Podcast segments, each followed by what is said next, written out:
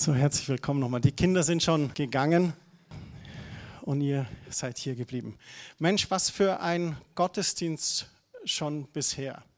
Erstmal all diese Berichte, so toll, mit dem Halloween und von euch, mit den Gideons und allen anderen, die dort waren und dann all diese Ansagen, so viel, was sich tut.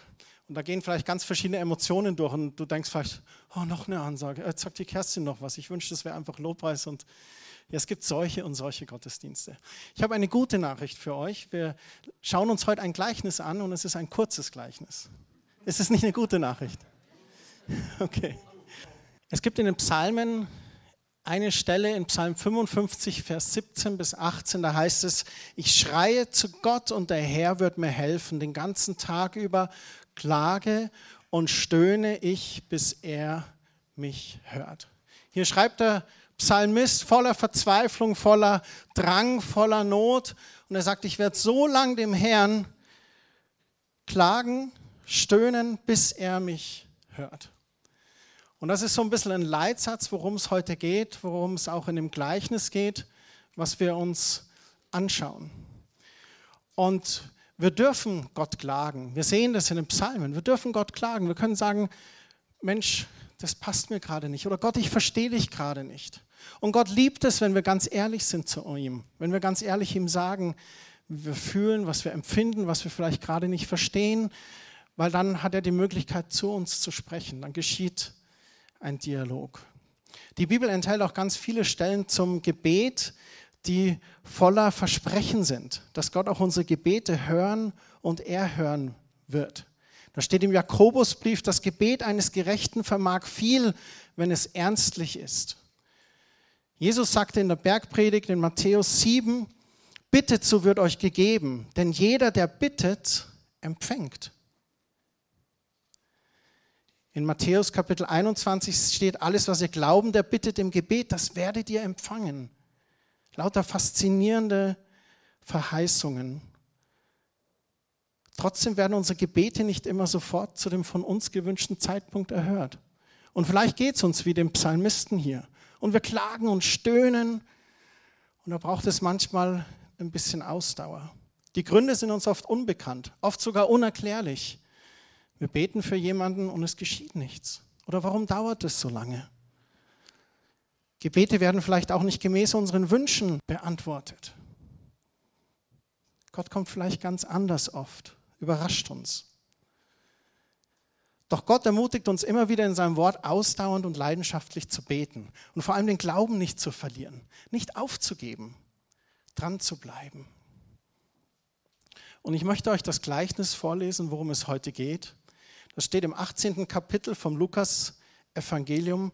Bei dem geht es genau darum, was ich eingangs jetzt gesagt habe.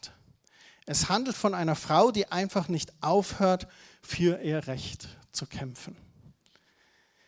Lukas Kapitel 18, Vers 1, ich lese aus der Schlachterübersetzung. Das Gleichnis vom ungerechten Richter.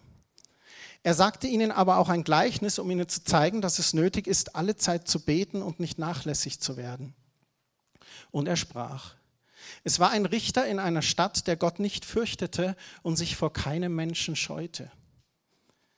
Es war aber eine Witwe in jener Stadt, die kam zu ihm und sprach, schaffe mir Recht gegenüber meinem Widersacher. Und er wollte lange nicht. Danach aber sprach er bei sich selbst, wenn ich auch Gott nicht fürchte und mich vor keinem Menschen scheue, also ein sehr selbstbewusster Richter, so will ich dennoch, weil mir diese Witwe Mühe macht, ihr Recht schaffen, damit sie nicht unaufhörlich kommt und mich plagt. Und der Herr sprach, hört, was der ungerechte Richter sagt. Verse 7 und 8. Gott aber wird er nicht seinen Auserwählten Recht schaffen? Da spricht er von seinen Kindern, seinen Söhnen und Töchtern, da spricht er von uns. Wird er nicht seinen Auserwählten Recht schaffen, die Tag und Nacht zu ihm rufen, wenn er auch lange zuwartet mit ihnen? Ich sage euch, er wird ihnen schnell Recht schaffen.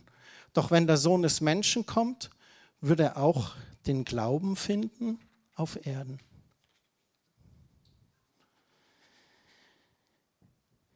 Die Geschichte vom ungerechten Richter und der armen Witwe. Das ist eine vorletzte Geschichte einer Reihe von ganz vielen Gleichnissen, die im Lukasevangelium stehen. Das zieht sich von Kapitel 13 bis 18. Eine Geschichte nach der nächsten. Und die Geschichte von der Witwe und dem ungerechten Richter, die kommt unmittelbar nach einer Diskussion über die Wiederkunft Jesu. Im Kapitel 17, da geht es am Ende darum, wie wird der Tag sein, wenn der Menschensohn erscheint? Wie wird es sein? Jesus wird eines Tages wiederkommen. In der Offenbarung kann man das nachlesen, auch in den nächsten, letzten Kapiteln. Und Jesus hat selber davon gesprochen. Er hat auch gesagt, da wird es viel Tragik und Schmerz geben. Da werden Ungläubige umkommen, Familien und Ehen werden vielleicht sogar Trennung erleben, weil der eine glaubt und der andere nicht glaubt. Und genau an diese Geschichte schließt das Gleichnis vom ungerechten Richter an. Er beginnt direkt danach mit den Worten, dass es nötig ist, alle Zeit zu beten und nicht nachlässig zu werden. Ich glaube, da ist ein Zusammenhang zwischen den Kapiteln. Kapitel und Vers haben wir Menschen ja im Nachhinein beigefügt. Im Kapitel 17, da sagt Jesu quasi, egal wie düster die Zeiten auch sein mögen, die Menschen, die zu Jesus gehören, die sollen beharrlich beten und können dabei sicher sein, dass Gott seine Kinder hören und erhören wird. Das ist eine Ermutigung für uns Gläubige. Eine Ermutigung, wenn wir Schwieriges durchmachen, wenn wir herausgefordert sind. Und wir sehen auch, dass die Welt feindselig ist oder sogar immer wieder feindseliger wird. Deswegen hat das Gleichnis nicht nur damals eine Bedeutung gehabt, sondern auch heute für uns. Trotz allem Fortschritts und den Erfahrungen aus der Weltgeschichte sind die Zeiten für viele Menschen immer noch schlimm. Und die Not ist in vielen Ländern sehr groß. Es gibt im Englischen dieses Sprichwort History Repeating. Die Geschichte wiederholt sich. Haben wir nichts gelernt? Diktaturen hatten wir doch schon. Warum kommt das immer wieder? Ausbeutung hatten wir doch schon. Warum kommt das wieder? Sklaverei hatten wir doch schon. Warum kommt das immer wieder? Und Jesus ruft uns hier auf. Er sagt, wir sind aufgerufen, eindringlich, leidenschaftlich und beharrlich zu beten und wir dürfen den Mut nicht verlieren. Wir sollen dranbleiben im Gebet. Lasst uns die zwei Personen kurz anschauen. Der Richter. Zur damaligen Zeit gab es, genau wie auch heute, Witwen und Waisen. Das gehörte einfach zum Bild. Früher vielleicht noch mehr. Es gab Kriege, da sind die Männer ums Leben gekommen. Es gab Krankheiten, die wir heute behandeln. Früher sind die Menschen gar nicht so alt geworden wie wir heute. So Witwen und Waisen gehörten zum Tagesbild. Wie war das mit dem Rechtssystem damals? Also früher, da gab es einen obersten Gerichtshof in Israel, das war der Hohe Rat, der bestand aus 71 Richtern. Das waren alles religiöse Führer, Experten der Heiligen Schrift und der mündlich überlieferten Traditionen. Wir kennen den Hohen Rat zum Beispiel von der Verschwörung, die sie gegen Jesus anzettelten und auch ausführten. Da ging es ihnen darum, dass sie ihr Recht bekommen.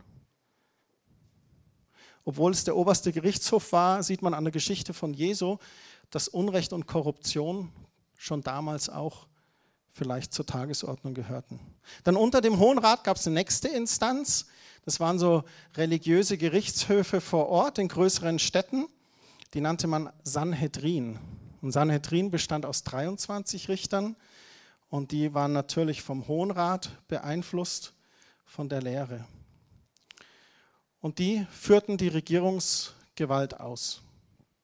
Oft fällten sie vielleicht harte, übereilte Urteile, auch aufgrund der verzerrten Interpretationen der Pharisäer. Wir kennen das aus der Geschichte, die wir uns ganz zu Beginn der Gleichnisse angeschaut haben, wo die übereifrige und sehr abstrakte Umsetzung der Sabbatvorschriften ihnen so wichtig war. So, es wurde manchmal ganz hart geurteilt.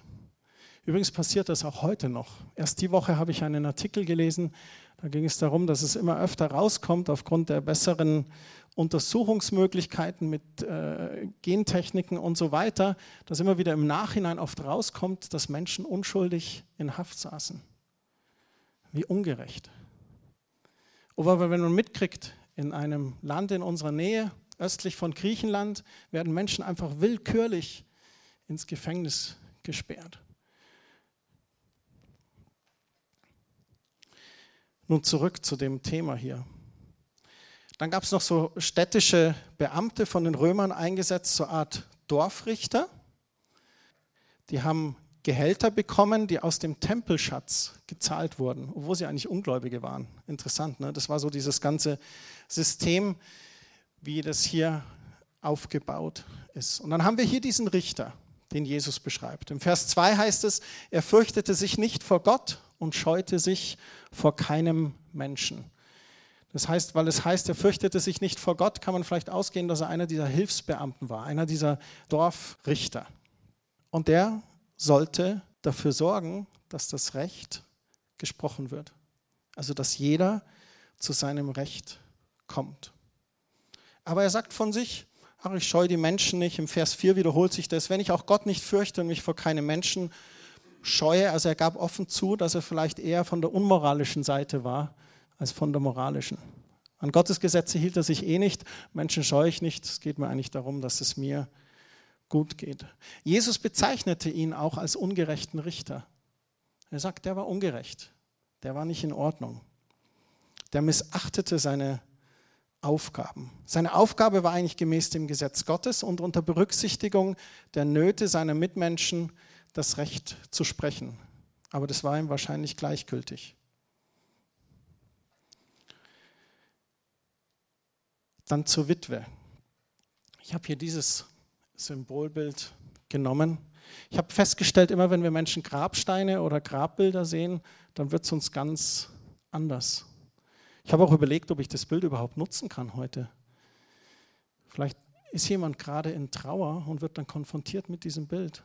Aber ich habe mir entschieden, es zu nutzen, weil es zeigt ganz deutlich, wo die Witwe eigentlich steht. Die Witwe ist allein. Der Mann, den sie hat, ist gestorben. Wir wissen nicht woran. War er krank? Ist er im Krieg gefallen? Wurde er überfallen? Wurde er vielleicht von einem anderen Richter ungerecht eingesperrt und ist im Gefängnis gestorben? Wir wissen es nicht. Das ist alles nur hypothetisch. Aber wir haben hier diese Witwe. Interessant ist, dass damals an die Gerichtshöfe und an die Richter eigentlich nur die Männer hingehen konnten.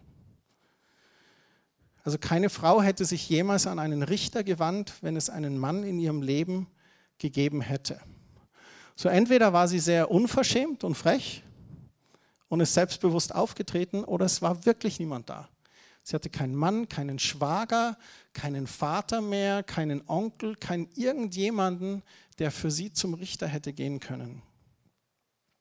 Wahrscheinlich ganz alleinstehend und mittellos. Sie symbolisiert für mich die Personen, die arm sind, die machtlos sind, die hilflos sind, die vielleicht unbekannt sind, am Rand stehen, ungeliebt, unbeachtet, sozial benachteiligt, gesellschaftlich bedeutungslos oder aus irgendeinem anderen Grund in einer verzweifelten Lage. Und Jesus macht diese Witwe zum Mittelpunkt dieser Geschichte. Ich liebe es, wie Jesus die Menschen, die am Rande stehen, zum Mittelpunkt der Geschichte macht. Weil Jesus sagt zu jedem Einzelnen, du bist mir wichtig. Auch wenn du am Rande stehst oder wenn du von dir selber minderwertig fühlst, du bist mir wichtig. Die Witwe hatte auch Rechtsansprüche. Es heißt zum Beispiel im Alten Testament, ihr sollt keine Witwen und Waisen bedrücken. Das steht im 2. Mose Kapitel 22.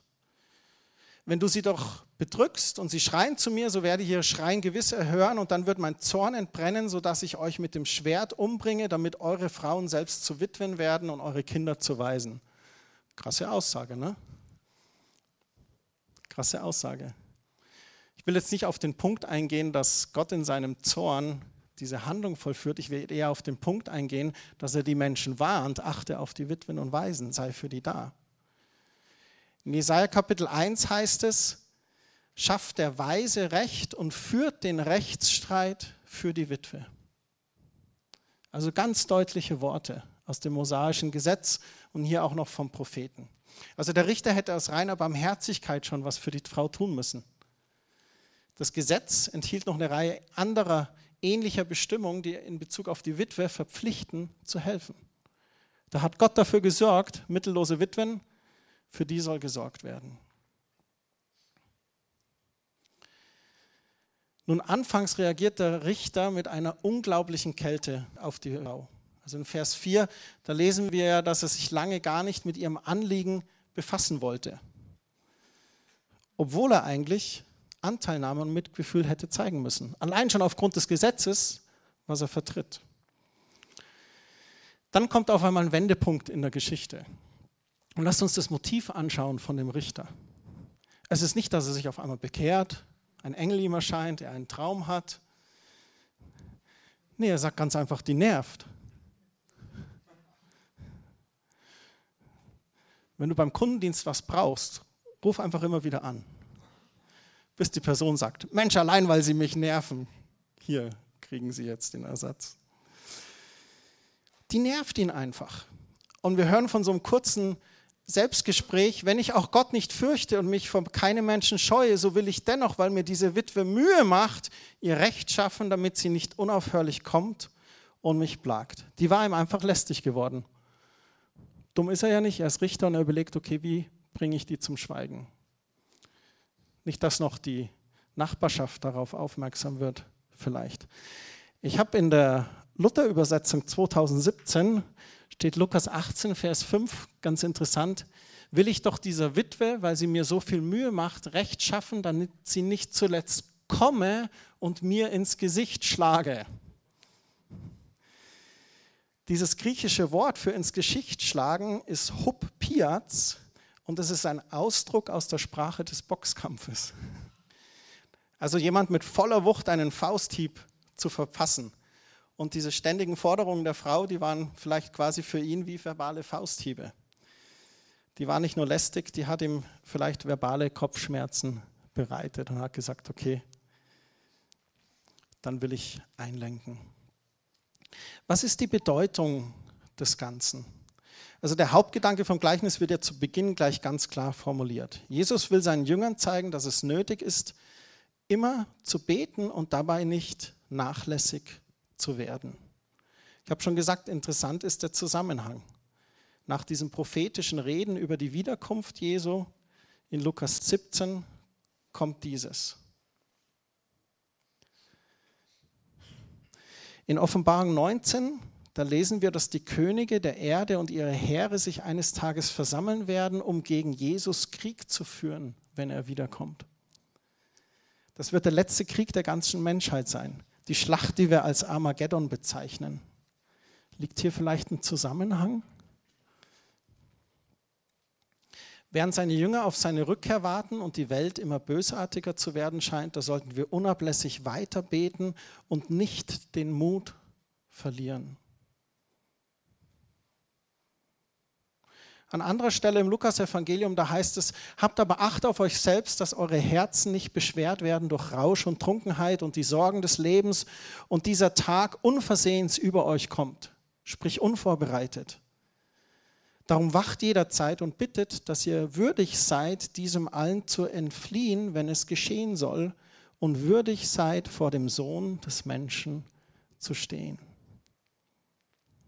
Jesus fordert die Jünger immer wieder auf in den Evangelien.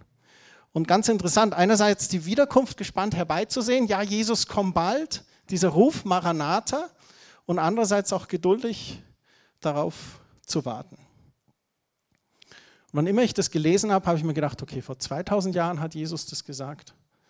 Ich kann mich erinnern, in den 90er Jahren, da gab es dann mal so Prophetien, jetzt 2000 Jahre danach und Jesus wird kommen und manche haben gedacht, okay, jetzt kommt Jesus bald, jetzt ist 2017, Jesus ist immer noch nicht gekommen. Die Zeichen der Zeit zeigen es schon deutlich, dass ich mir denke, ja, Jesus, bitte komm bald, wo so viel Leid und Not ist. So wie lange sollen wir noch warten? Wird es in unserer Generation geschehen? Wird es in eurer Generation geschehen? Wann wird Jesus kommen? Wird es heute geschehen? Jesus sagt nur, sei bereit, erwarte mein Kommen. Sei nicht überrascht. Hab dein Herz in Ordnung. Wirst du würdig vor mir stehen können? Und er sagt aber, während ihr wartet, werdet nicht müde, Gutes zu tun. Bleibt dran. Petrus spricht davon, dass beim Herrn ein Tag ist wie tausend Jahre und tausend Jahre wie ein Tag. Dass bei diesem Gott der Ewigkeit Zeit eigentlich keine Rolle spielt. Die gesamte Weltgeschichte ist im Vergleich zur Ewigkeit vielleicht nicht mehr als ein Wimpernschlag. Aus unserer Perspektive scheint die Zeit sich hinzuschleppen. Wenn wir auf Weihnachten warten, dann dauert das ewig. Wenn wir mal drei Tage im Urlaub sind, dann geht das immer ganz schnell vorbei. Wir empfinden Zeit unterschiedlich. Aus der Perspektive der Witwe war vielleicht eine Ewigkeit, bis der Richter ihr endlich Recht verschaffen wollte.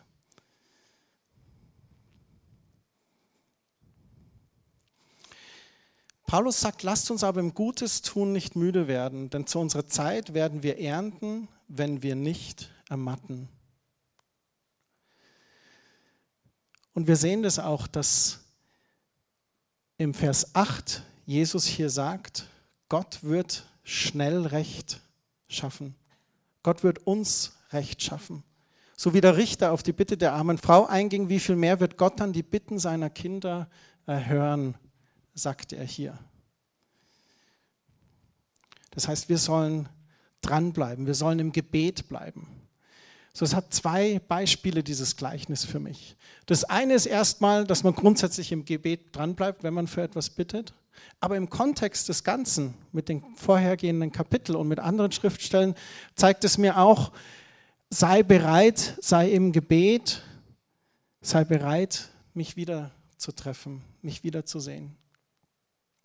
Und im Kontext sagt er im Vers 18, Vers 8 ganz am Ende im Lukas-Evangelium, doch wenn der Sohn des Menschen kommt, wird er auch den Glauben finden auf Erden.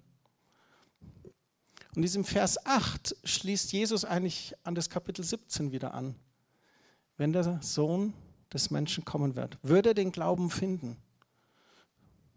Wird Jesus sein Volk erwartungsvoll vorfinden? Wird Jesus uns betend vorfinden? Ich musste Buße tun letzte Woche. Wir haben ein paar Tage geurlaubt und in allen Tagen habe ich kein einziges Mal für die Jamaika-Koalition gebetet. Jesus, es tut mir echt leid, ich habe das vergessen.